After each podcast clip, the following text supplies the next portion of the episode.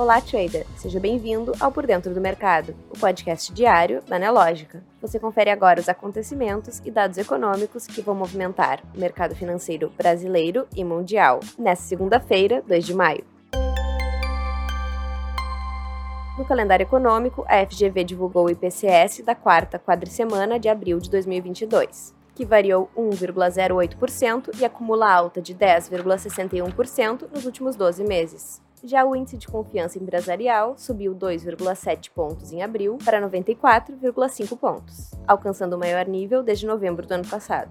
No relatório Focus divulgado hoje, o mercado prevê PIB de 0,7%, um aumento em relação à projeção de 0,52% do mês anterior.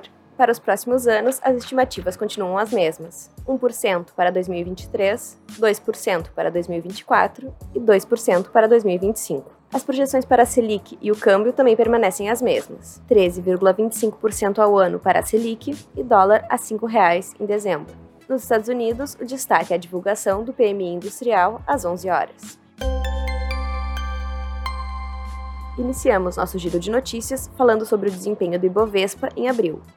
O Ibovespa fechou na última sexta-feira em queda de 1,86%, a 107.876 pontos, apesar da alta das ações de empresas de petróleo e shoppings. O índice acumulou queda de 2,4% na semana, fechando a quarta seguida de baixa e encerrou abril com perdas de 9,7%, o primeiro mês de 2022 a ficar no vermelho.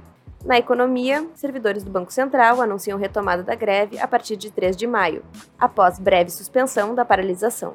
Funcionários do Banco Central pedem recomposição salarial de 27%, além de outras ações de reestruturação de carreira, como a exigência de nível superior para concurso de técnico e a mudança do nome do cargo de analista para auditor.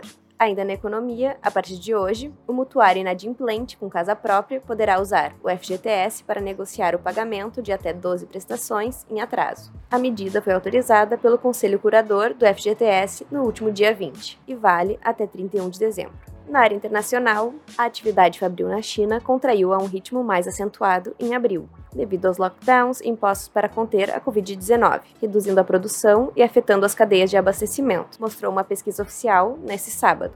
O índice oficial PMI da manufatura caiu 49,5 em março, para 47,4 em abril, em um segundo mês consecutivo de contração, de acordo com o Escritório Nacional de Estatísticas.